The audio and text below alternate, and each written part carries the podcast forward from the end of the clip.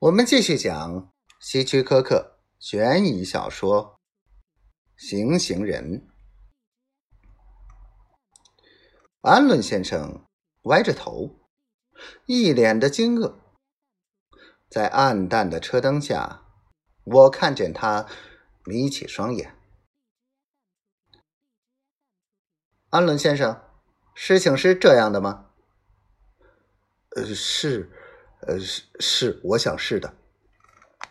安伦先生吞吞吐吐的说：“我不知道安伦先生在动什么脑筋，但我只希望他们不要回头看汽车滑出公路时留下的车痕。”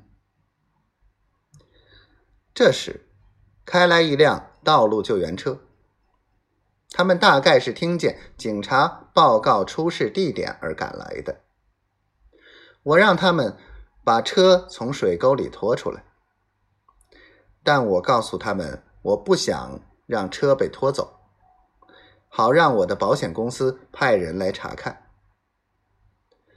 他们用多跑几趟会多收费来吓唬我，但我没有让步。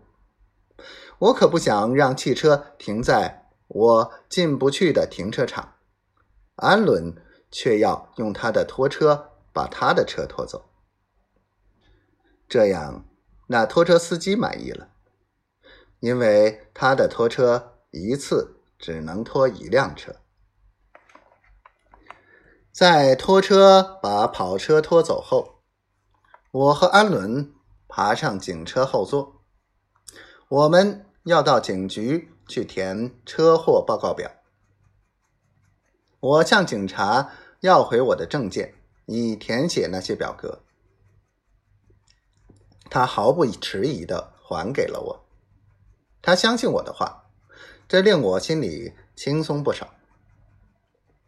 当我们站在一条长台子前填表格时，那位安伦先生不停的瞄我。他估不透我干嘛要扯谎，这个谜令他担心。我也瞒着他，不过我看的只是他填在表格上的地址。我没跟他讲话，回头有的是时间，地点也会更好。手续办完后，我到最近的镇上租下一辆车，开回我那辆车旁边。我取下牌照，卸下。